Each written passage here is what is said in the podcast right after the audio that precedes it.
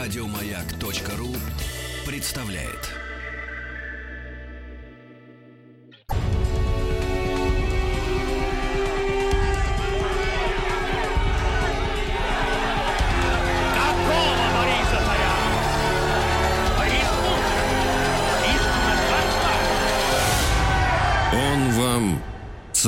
Дорогие друзья, э, сегодня мы продолжаем наш э, короткий, но емкий радиосериал, посвященный Борису Годунову. Вы знаете, что уже 5 ноября в 21.00 на телеканале «Россия-1» стартует э, грандиозная премьера, историческая сага «Годунов». Две серии сразу. В первый день вы увидите. Ну, в общем-то, наша русская «Игра престолов». И мы рады на этой неделе видеть в нашей студии ежедневно Дмитрия Алексеевича Гутнова, доктор исторических наук, профессора Московского государственного университета. Дмитрий Алексеевич, еще раз доброе утро. Доброе утро. Да, и мы продолжаем нашу такую теоретическую подготовку, накачку знаниями, да? Ну хорошо, давайте. Мы, мы с вами, по-моему, в прошлый раз уже подошли, собственно говоря, к, к тому моменту, когда появилась идея венчать на царстве именно Бориса Годунова, потому что э, Все остальные Ирина выбыли. Годунова да, в- ушла в монастырь, ну и ближайшим родственником оказался Борис Годунов. И тут возникает вопрос. Ведь э, почему вот имидж Годунова такой сложился в истории? Вы задавали себе вопрос? Имидж? Да. А какой, кстати говоря, вот, Вот именно. Ольга, вы, э, вы агнец божий, скажите. э, как- Бориску на царствование. Это из кино. И Нет, э, из кровавый какой-то. И еще в Угличе я была, там вот О, жалко. колокол видели. Ну, слегка Да. негативный. Да. Он слегка негативный. Да, да, Откуда да. это все идет? Вы задавались вопросом? Из газет. Вчерашний раб, татарин, взять малюту, взять палача и сам в душе палач, сказал Александр Сергеевич Пушкин, Ах, как вот припечатал. Но он был не первопроходец в этой идее. По-настоящему вот этот вот слегка негативный образ Годунова был сформирован Николаем Михайловичем Карамзиным, который по заданию Александра I написал первую прагматическую историю России. Вот историю государства российского, который до сих пор переиздается и считается э, Образцовый. таким да, классикой исторического жанра. Э, Вот он там изложил вот такой вот портрет Годунова. Почему он его таким сделал? Вы задавались этим вопросом? Почему? А Он потому получил что на протяжении с 1598 года по 1613 год венчались на царство на совершенно законных основаниях Борис Годунов, потом э, Лжедмитрий, потом Василий Шуйский, причем все как бы проходили обряд миропомазания, то есть они все были как бы освящены церковью. И, наконец, э, Михаил Романов.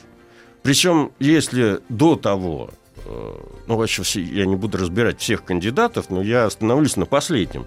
Михаил Романов, вообще-то говоря, никаких заслуг в деле преодоления смуты не имел.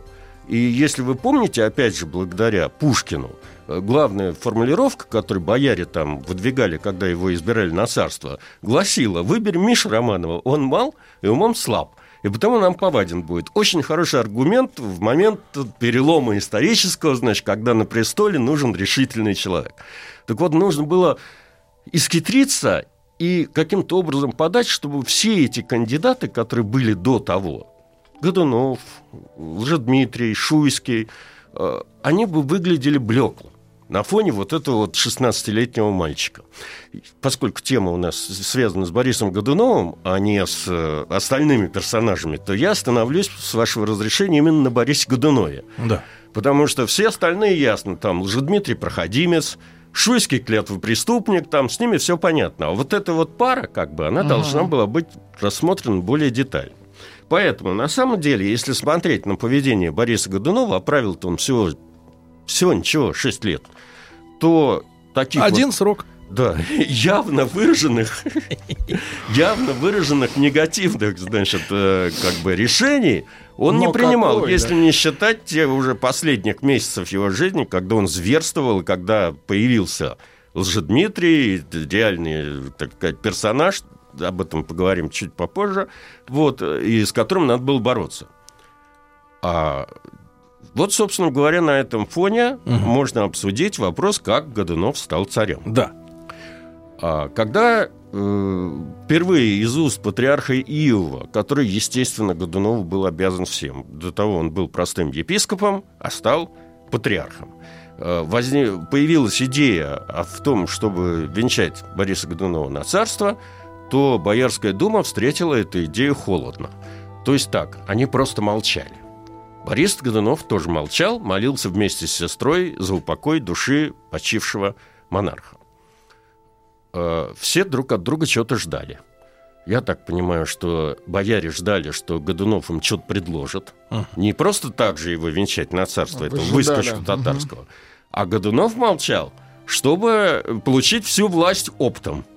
И ни с кем ничем не делиться. А долго они так молчали? Они молчали, и тогда э, этот э, Иов решил действовать. Он организовал вот этот замечательный крестный ход, да не один, там было три крестных хода к Новодевичьему монастырю. Э, Где Борис тот Годунов- молился? Да, М? Тот там молился. да, вместе с сестрой. Причем это довольно долгий ритуал. Они должны были там примерно 40 дней находиться в молениях, плачах, там специальные плакальщицы плакали. То есть это, это в общем, на самом деле не то, как мы себе представляем. И в этот момент э, Иов организует крестный ход большой, с хоругвями. Это каким-то образом показано в предыдущем фильме про Бориса Годунова, э, Бондарчука. Э, Вот примерно на этом же месте, на Девичьем поле. Туда сгоняли людей. А, Причем, э, как летописи говорят, когда Годунов э, выглядывал в окно, то вот это девичье поле было устлано людьми, которые ниц падали, значит, и требовали, вот как вы и сказали, Бориску на царство. Правда, тот, кто кричал не да? особо громко, как утверждают иностранцы, сзади шли какие-то люди, которые лупили этих самых, кто не кричал, палками. А женщин, с э, роженец, которые только что родили и родили и шли еще и с детьми, заставляли кидать детей в снег, чтобы дети кричали громче. То есть создавалась такая массовая истерия. Причем То очевидно, есть что это ме- истерия... медиапроект. Медиа, абсолютно медиапроект. Другой вопрос, что мы сейчас не знаем, кто был инициатором этого проекта. Был ли это сговор Иова с Годуновым? Была ли это консолидированная позиция православной церкви? Был ли это просто происки Годунова? Вот на эту тему можно фантазировать как угодно. То есть мы можем только предполагать.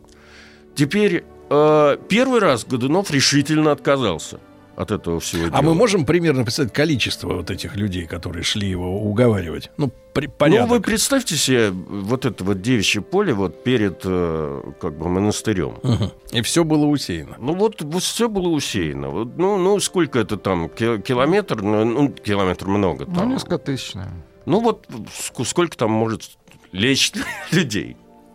Вот. А Сколько теперь надо? Вы как Совершенно Сталин верно. сейчас говорите. да. Первый раз Годунов отказался. Тогда Иов не успокоился, а бояре молчали. Годунов отказывался. То есть спектакль имел вполне, так сказать, те самые размеренные. Он шел своим чередом, своей с- Ритмика по, своей свою ритмику имел. Э, тогда э, этот э, Иов устроил второй крестный ход. Все повторилось. Опять роженицы кидали детей, опять, значит, народ кричал. Э, Иов требовал от сестры, чтобы она уговорила брата взять на царство, взять царствие в свои руки. Годунов стоял на своем. Он отказывался. Эм, И тогда, тогда Иов заявил, что Бог любит Троицу. И если Годунов откажется третий раз Мгм. От того, что на него, так сказать, что от него требует судьба и Господь Бог, то он, Иов, своей властью патриарха его отлучит от церкви. Вот сейчас вот, в наш 21 век, как вы видите, в спорах там православных иерархов и тому подобное, анафема и тому подобное, вот, вот очень часто встречается это слово, и никто не понимает значения его, то есть отлучения от церкви, а для людей 17-16 века это было просто приговор, потому что это то же самое, как в американских вестернах э, поставить человека вне закона. То есть каждый имеет право его... Каждый, да, них там- кинуть камень как минимум просто, понимаете? Э, Ударившись в глубокую молитву, Годунов вслед за тем всплакнул и сказал, «Господи, я раб Твой, да будет так». Значит, и заявил, что он, значит, и согласился взять царство. Значит, да будет воля твоя, вот сказал он. И после этого, собственно говоря, вся, вся эта... То есть он перемолчал, иными словами, бояр.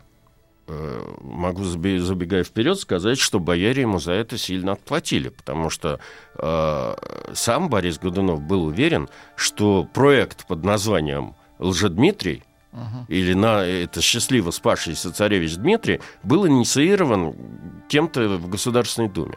По крайней мере, когда до него дошли слухи о появлении самозванца, он первым делом пришел в Думу и заявил, что, Что он ваш. найдет того человека, кто это сделал. Вот. Значит, э, и 1 сентября 1598 года э, Годунов зашел на царство.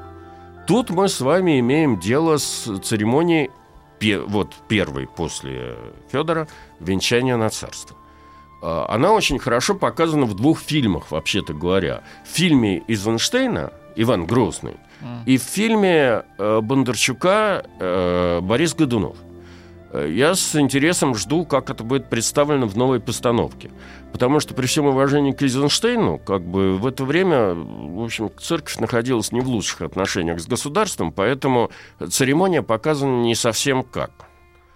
А у Бондарчука было лучше. Время было более вегетарианское, и все это снималось в интерьерах Успенского собора, чуть ли не в очень дорогих костюмах. Э, Были потрачены большие деньги реально на это, на это все, и это все похоже на то, как это все происходило. Не знаю, как это будет показано в современных, с, с учетом современных медийных технологий, потому что я их очень боюсь в исторических фильмах. Потому что когда вы видите, что стреляет пушка, как базука, когда ты знаешь, как выглядел порох там, который даже был не зернистый, э, ну, когда вы видите искусственный свет э, в соборе, где там все должно быть В полумраке. в полумраке, ну, ну, или там, Дмитрий например, Алексеевич, да, увидим. увидим, именно. Вот. Э, Церемония прошла очень торжественно и не вызвала никаких э, как бы нареканий, за исключением одного обстоятельства. Вот после всего, как, после того, как это все произошло, э, после самой церемонии Годунов, обращаясь к Илву, сказал, «Отче, я клянусь, в моей стране не будет нищих и бедных. А случись что, рванув ворот шелковой рубахи на себе, сказал он, и я эту последнюю рубаху разделю со своим народом. Сказано это было, знаете, театральным шепотом, полуслов, в, пол- в полуслух, но те, кому нужно, те это дело услышали. И, соответственно, э, это записали. Поэтому мы это все и знаем. Вот. И с этого момента начинается правление Бориса Годунова. Причем первые э, два года, может, три, э, это правление, даже недруги Годунова утверждали, что он ведет себя, правление весьма счастливое. Почему? Вот я привел, я хочу привести тут э, первые меры, которые Борис Годунов предпринял, взойдя на царство. А вы послушайте. Первое. На год были отменены э, подати для крестьян. То есть крестьяне были освобождены от налогов. На два года купцы получили право беспошлиной торговли. То есть он заботился как бы о росте благосостояния народа, прежде всего, а не элиты. Э, Служивые люди э, авансом получили на год жалование вперед. Не знаю, хорошо это или плохо, потому Ну, что они, естественно, Мгм. это все тут же потратили. Стимулировал потребление, спрос. Совершенно да, денег дал, спрос. Экономист Самое интересное следующая позиция. Следующая позиция. Обратите внимание. Кабаки велено было закрыть. Значит, и э, был введен, ну, не сухой закон, как бы. То есть было разрешено пить, но дома. Почему я это акцентирую на, это, на этом моменте? Потому что вообще первым человеком, который решил обращать недостатки людей в доход государства, был Иван Грозный, который учредил знаменитый свой кабак на болоте, на болоте или на, на Балчике, где сейчас гостиница стоит, Балчук. И с тех пор по Руси стали появляться кабаки. Несмотря на то, что первый кабак, он принимал только опричников, потом, естественно, значит, туда стали ходить все, и, и в общем, там стали пропивать все, появились алкоголики, которые там последние исподние оставляли. Там, в общем, это была как раз э, язва такая, социальная. И вот э, можно сказать, что этим своим указом Борис Годунов э, начал первую в истории России антиалкогольную кампанию. Я прекрасно понимаю, что все антиалкогольные кампании, когда, которые когда-либо в нашей стране проводились, они так или иначе, значит, э, потерпели крах, но сам по себе посыл, в общем, вполне позитивный. Э, А ну, дома можно. Ну, Дома можно. Ну, а дома разумно, можно, да. Дома, дома не возбранялось, но э, э, э, это все должно было покупаться. То есть люди, которые занимались распространением нелегальным э, спиртных напитков, они, э, для них была предусмотрена какая-то, значит, очень унизительная казнь. Ну, по крайней мере, если говорить о 17 веке, середине 17 века, то этих людей связывали, значит, попарно, водили по Москве, э, на шее Один у них висела шел? бутылка. Один нет, нет, цепями А. просто, парой. И их лупили сзади не то батагами, не то какими-то там, значит, ремнями. В общем, это было как бы очень позорно. А где ж можно было законно купить? А, нет, ну в конце концов кабаки не исчезли. Значит, просто они были поставлены под какой-то контроль. А так, сейчас я отвлекусь на разговор о том, как и где гнали водку в нашей стране, потому что и, на самом деле как. история, да, история очень интересна. Но Лицензированную водку. Да. Щас, давайте все-таки про Бориса Годунова, да? Но если что, вернемся. Ради бога, я готов. Вот. А, Теперь и последнее. Вдовы и сироты стали получать из казны денежное вспомоществование. Денежное, не хлебное, не натуральное, а денежное. То есть Годунов предполагал все-таки какой-то денежный обмен. То есть это и он имел в виду подспудно развитие торговли. Э, В, это же- в этом же ключе нужно сказать, что Годунов сделал довольно много для развития городов. Мы с вами говорили на прошлом моем выступлении, что еще при Федоре были основ- было основано большое количество городов на юге, на востоке и в Сибири. Так вот, финансирование строительства этих всех острогов, посадов, слобод при городах, оно продолжалось, государственное. А сам Годунов довольно много денег вложил, и при нем, по сути дела, был отстроен э, Белый город. То есть все стены и башни Белого города были построены, ну и вы каждый день наблюдаете эм, колокольню Ивана Великого. Почему-то колокольня Ивана Великого у нас всех ассоциируется с Иваном Грозным. Это не так. Иваном Великим, вообще говоря, считали Ивана Третьего. Он начал строить эту колокольню. А потом у нас начался такое, началась такая национальная игра. Э, Каждый царь надстраивал эту колокольню, и, и каждый стремился на эту колокольню повесить как можно более тяжелый колокол. Ну и кончилось, как вы знаете, тем, что э, повесили, значит, супер тяжелый царь колокол, который упал. Ну, а колокольня до определенного момента, ведь определенные были заложены как бы параметры еще при Иване Третьем. Вот выше того, что есть сейчас, она просто не выдержит. И вот если вы посмотрите на барабан этой колокольни, там написано, что она достроена в царствовании Бориса Годунова. и- А его при жизни, ну я понимаю, что вот Грозного ж при жизни не звали Грозным, правильно? Нет. А, Ива, а Бо- Бориса как? Борис Первый он числился? Или Да, Бори- он Борис Первым был. То- ну, так что Борис Годунов-то ушло эта фамилия. Это же нетипичная да, история, чтобы по фамилии руководителя э, называть. да. Ну, э, вошел он, поскольку он проправил всего пять лет. Потом это все... Было только два представителя этой династии. Он и его сын Федор. Федор проправил вообще чуть не два месяца. Поэтому все они вошли в историю под именем Годуновых, династии Годуновых. Но она вполне законная. Судя по тем процедурам, которые были проведены, она вполне за- законно взошла на престол. Друзья По итак, э, Земского итак, собора. Дмитрий Алексеевич Гутнов, э, доктор исторических наук, профессор Московского государственного университета. Мы сегодня говорим о времени правления Бориса Годунова 5 ноября в 21.00 на телеканале «Россия». Один большая премьера, грандиозная премьера, сериал «Годунов». Не пропустите.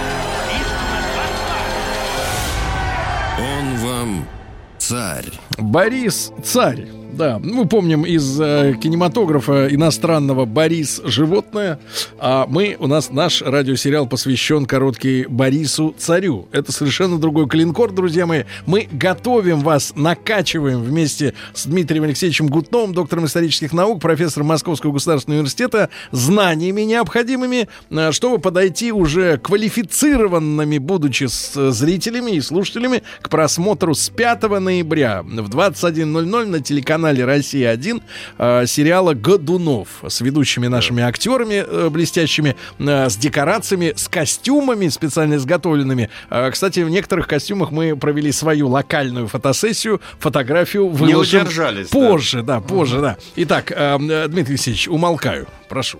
Ну, раз уж вы меня тут представляете в качестве профессора Московского университета, то мне нужно кое-что рассказать про университеты. Дело в том, что мало кто знает, но Борис Годунов чуть не основал Московский университет. Да вы что? Чуть. Да.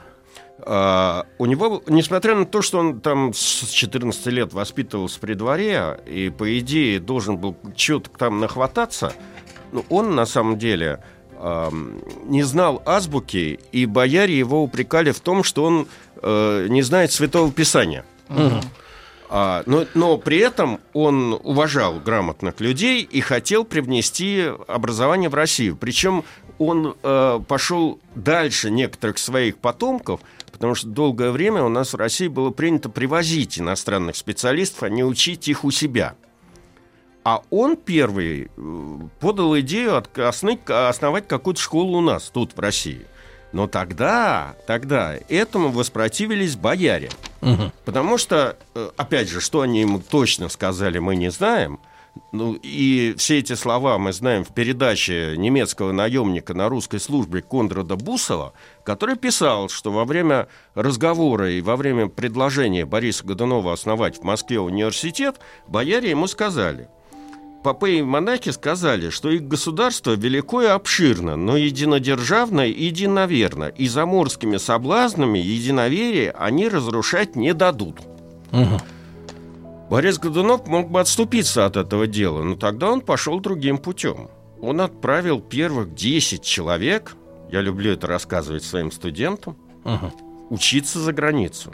Из них 4 человека уехали в Германию, 2 человека уехали в Швецию, и 4 человека были отправлены учиться в Англию. Очень современно, надо сказать, ситуация. А э, даже э, что там произошло с русскими студиолусами в Германии, никто не знает. Известно только, что через 20 лет оттуда вернулся один человек. И судьба его, в общем, мало известна в Через России. 20. Да. Ну, во-первых, Но обучение, вернулся. во-первых, обучение было дольше, чем сейчас. Люди учились по полжизни, там разные стадии были, и, вообще как бы университеты были устроены таким образом, что вот вы поступали на один факультет, если вы хотели получить следующую степень образования, вы должны были закончить следующий факультет. И так четыре факультета. Поэтому на самом деле на образование уходило лет 14. Таким вот образом. А что произошло с теми, кто уехали в Швецию, тоже неизвестно. Но за то, что произошло с англичанами, те, которые уехали учиться в Англию, известно. Благодаря там, тому, что в Англии там архивы хранятся довольно долго, и вы знаете, что английские банки, которые не имеют истории меньше, чем 30 лет, 300 лет, это не банк, Значит, поэтому э, вот эти вот вещи нашими английскими коллегами были изучены, и и они, в общем, дают довольно интересные результаты. А э, этих студентов звали следующим образом. Федор Костомаров, Афанасий Козухов, э, Казарин Давыдов и Никифор Григорьев. Они прибыли учиться в Англию в, под... В общем, их привез э, В, Сол- английский... в ку- Солсбери. нет, не в Солсбери. Двое были направлены. Один в Кембридж, другой в Итон, э, один в Оксфорд. И один человек еще где-то учился, я Лейстер, по-моему. Вот. А, они там, ну, они начали учиться, и о них забыли, потому что в 1603 году начался голод, потом, в общем, в смутное время вспомнили об этих людях только в 1613 году.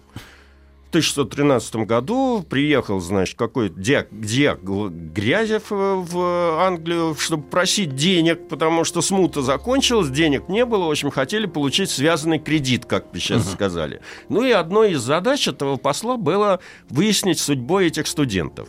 Выяснилось, что двое не буду уж, так сказать, путать вас и называть по именам, э, уехали в Вест-Индию э, как агенты этой самой Ост-Индской компании.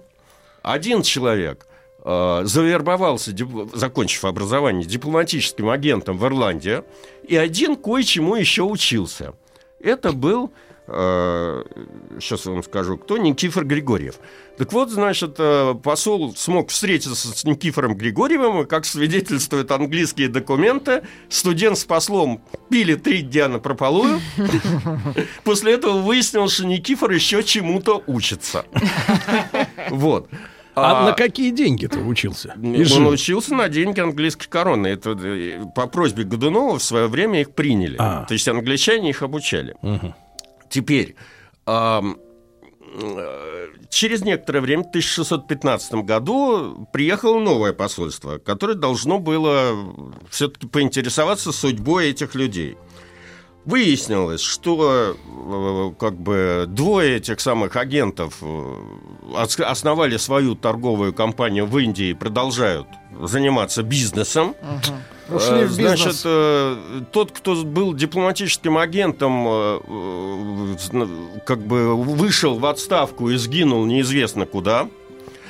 А э, с этим самым как бы Григорием выяснилась вообще страшная вещь, что он, оказывается, учился на англиканского священника. Тогда посол велел поймать Григорьева, и его долго стращали в посольском подвале, значит, с разными ужасами, которые его ждут по прибытии на родину. Э, Студент отлучился, значит, в туалет и каким-то образом исчез, то есть смог сбежать. На этом эта история не заканчивается. В 1617 году Так. Значит, в новое посольство опять попыталась выяснить судьбу этих студентов. Тогда никого из этих людей найти не удалось. Более того, выяснилось, что один ушел в отставку, этот дипломатический агент. Двое сгинули в Индии, видимо, в каких-то этих самых перестрелках с аборигенами. Э, А этого э, насчет Григорьева сказали, что англичане сказали, что мы никого у себя насильно не держим. Если как бы он хочет, то пусть э, уезжает. Продолжает учиться. Да, или пусть продолжает учиться. В общем, как бы контакт на нем, с ним установить не удалось. Ну и, наконец, уже 20 лет прошло. В 1621 году очередное русское посольство пыталось вот этого последнего Григорьева заполучить обратно. Причем гнев был сменен на милость. Значит, послу были даны инструкции, как-то... Да, Григорьев, значит, э, согласился Григорьев встречаться с русскими только в присутствии королевского корнера. Это кто ж? Ну, следователи у них. Чтоб не завалили. Что- чтоб- да, чтобы, чтобы опять не, не стращали в подвале ничем. Или новичком там не потравили. Вот. э, По отчетам этого английского корнера, как только состоялась встреча, то посол со товарища бросились на этого Григорьева с иконами и с объятиями, называя его рубятками.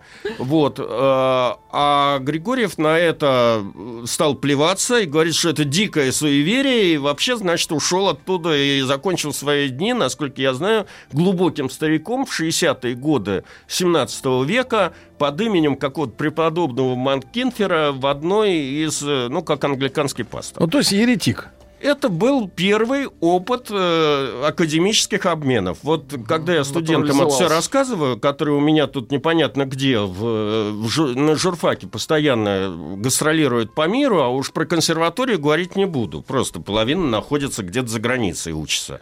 Вот я им рассказываю и говорю, что это был первый опыт академических обменов. Да, он был неудачным. Но лиха беда начала. С этого все начиналось. Сейчас мы уезжаем, возвращаемся. но Начиналось это все при Борисе Годунове. Спасибо ему за это. Вот. Да. Э, Значит, э, второе обстоятельство, которое я сегодня вам успеваю рассказать, это то, что Борис, э, в общем, был довольно открыт миру. Он пытался своих детей, по крайней мере, женить на иностранных там этих всех королевичах или там принцессах.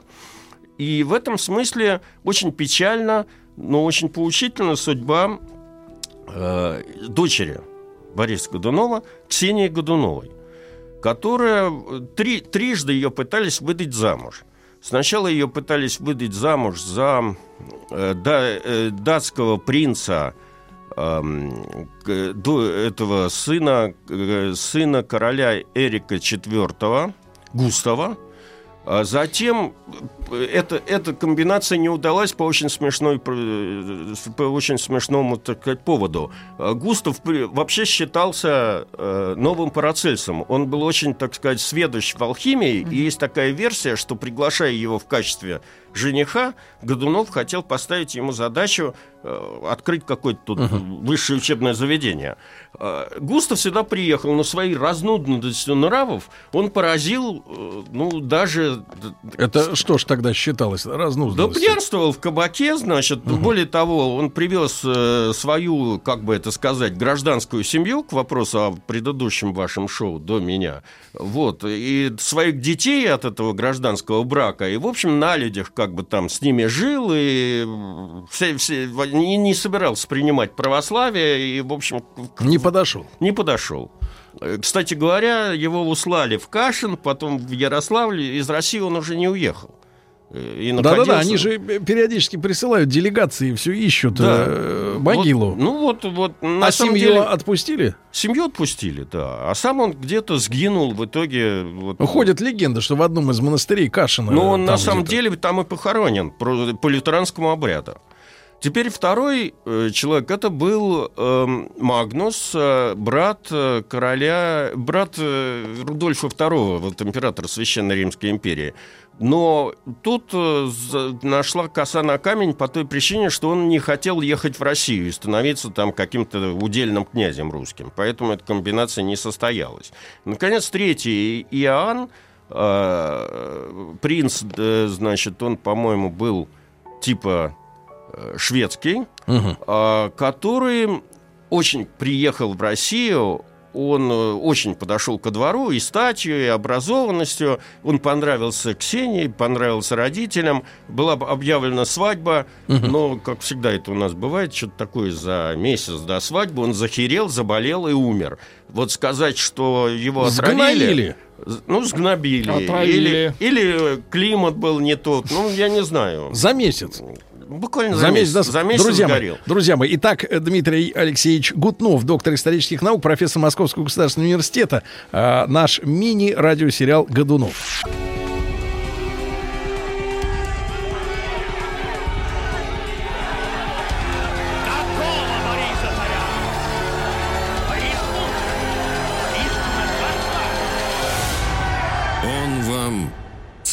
Итак, Борис Годунов и несчастливая судьба его дочери Ксении. Да, на самом деле ее несчастливая судьба только начиналась, потому что там были попытки еще, еще раз ее за кого-то выдать замуж, они уже не состоялись. После этого Ксе- на глазах Ксении, по сути дела, в клеврета Лжедмитрия убили ее брата и ее, ее мать. А, после этого э, Ксения... Да, а сама она уцелела по одной лишь одной причине. Э, Лжедмитрий до приезда Марины Мнишек использовал ее как наложницу. Или как резервный вариант, если там что-то не состоится. То есть и Марина глумился Мнишек- над ней. Глуми- Глумился, глумился. Вот. И- но все-таки, когда эта польская комбинация состоялась, и Марина Мнишек приехала, и состоялась свадьба э, этого Лжедмитрия с э, Мариной Мнишек, ее отправили в монастырь под именем, по-моему, под именем Александры. Я могу ошибаться. И она прожила очень долгую жизнь до 1622 года, причем в 1608 году Василий Шуйский, который венчался на царство, решил перезахоронить Бориса Годунова, ну, ну, придать земле все эти останки, и, а они были складированы, вот они не были похоронены, э, включая самого Бориса Годунова, э, где-то в Арсенофьевском монастыре. Это нормально вообще? И, э, ну, у нас много в стране ненормального, а в смутное время еще там больше еще ненормальности было. И э, тогда был организован траурный поезд, и э, Ксения ехала в этом поезде, и, в общем, их перезахоронили по разрешению Василия Шуйского э, в Троице-Сергиевой Лавре. Там и сейчас э, их э, общая гробница. А потом уже Как- когда она сама собиралась умирать, это в 1621 году, она обратилась к Михаилу Федоровичу с просьбой возможность похоронить, чтобы ее похоронили рядом с родными, и сделала какой-то заклад довольно большой в Троице-Сергиевый монастырь в качестве оплаты того, чтобы это все было произведено. Разрешение было получено, и Ксения э, упокоилась рядом со своими родными. Вот с тех пор т- там склеп Годуновых, вот эта вот гробница Годуновых, находится в Троице-Сергиевой лавре. Еще я не могу под, под занавес не рассказать еще пару слов про сына Бориса. Потому что сын, конечно, был, он был младше, по-моему, лет на пять э, Ксении, но э, Годунов, опять же, сделал все, чтобы дать сыну образование, что совершенно не характерно для наших бояр того времени. Сын мог говорить по-польски, а тогда же как бы Польша была вот такой вот западным, вот, вот западным миром уже для, для нас. То есть дальше Польши это довольно трудно было себя представить. Дальше Польша демоны. Да, дальше больше демонов. Черти. Вот. А, но э, помимо того, что он там умел читать, писать, вот э, говорил бегло по-польски, э, он еще увлекался картографией. И с именем Федора Борисовича связано появление в России первого большого чертежа, чертежа России. А, непонятно. Во-первых, надо иметь в виду, что составлял он ее, этот чертеж не как геодезист. У нас не было еще такой традиции, вот не, без привязки к ко- координатам и тому подобное. Без GPS. да, уж без GPS точно. Но, э, во-первых, это был первый чертеж, который все-таки довольно похож и, и был, э, ну, это был первая как бы карта в русской картографии. Рисовал по памяти. Нет, он рисовал не по памяти. Он рисовал, вот когда наши землепроходцы и мореходы, они шли, они писали по заданию казны и заданию из Боярской думы разного рода записки, описывая, что творится, сколько сажений там где или сколько там верст куда. На глазок тоже, конечно. Э, Но плюс к этому говорят, что он использовал какой-то более ранний чертеж, который до нас не дошел. Да и вообще эта карта э, Борисова, э, то есть этого Федора, могла бы до нас не дойти, но какими-то чудесными путями во время смуты ее кто-то из наемников вывез э, в Германию, оттуда она попала в Голландию и была опубликована голландцами. Э, В 1614 году был такой известный картограф Герец, вот он ее опубликовал. Только поэтому мы знаем о существовании этой Так карты. она у них краденая и лежит. Ну, в общем, да. Вот сволочи. Хорошо бы вернуть. Вот. эм, После эфира начнем, разберемся, пойдем. Собственно, да. Э, Собственно, вот э, о детях Годуноксе. И эм, на самом деле, наверное, судьба этой династии сложилась бы более счастливо, если бы на рубеже 17 века, 16 и 17 века не произошли какие-то климатические изменения глобального характера. Независимые. Независимо, да. Понимаете, антропогенного воздействия, так сказать, на природу никакого не было. То есть выхлопов э, двигателя внутреннего Ви- сгорания вы- не было. выхлопов не было, и угольного этого А, а самого. мы понимаем, насколько упала температура в среднем? Да, на полградуса в северном полушарии. Вниз. Это, да, это соответствует э, малому обледенению. Что, вот что к этому привело, никто не знает. Одни говорят, что это замедление гольфстрима по каким-то обстоятельствам. Другие э, свали- валят на то, что в Южной Америке произошло в это время какое-то извержение вулканов. Я боюсь назвать На даже название. полградуса? И На это, полградуса, это да. привело выброс к пеплу к и при циркуляции атмосферы, это привело, значит, в северном полушарии к запыленности Мгм. и падению инсоляции, и, соответственно, падению температуры. Да, друзья мои, Дмитрия Алексеевича Гутнова отпускаем в университет. Да, А, извините, мне Док- надо бежать. Да, доктор Спасибо. исторических наук. Завтра мы Спасибо. продолжим. Ну и, друзья мои, вы все помните, что э, начиная с 5 ноября в 21.00 на телеканале «Россия-1» грандиозная премьера этого года. Сериал «Годунов». Не пропустите. Еще больше подкастов на радиомаяк.ру.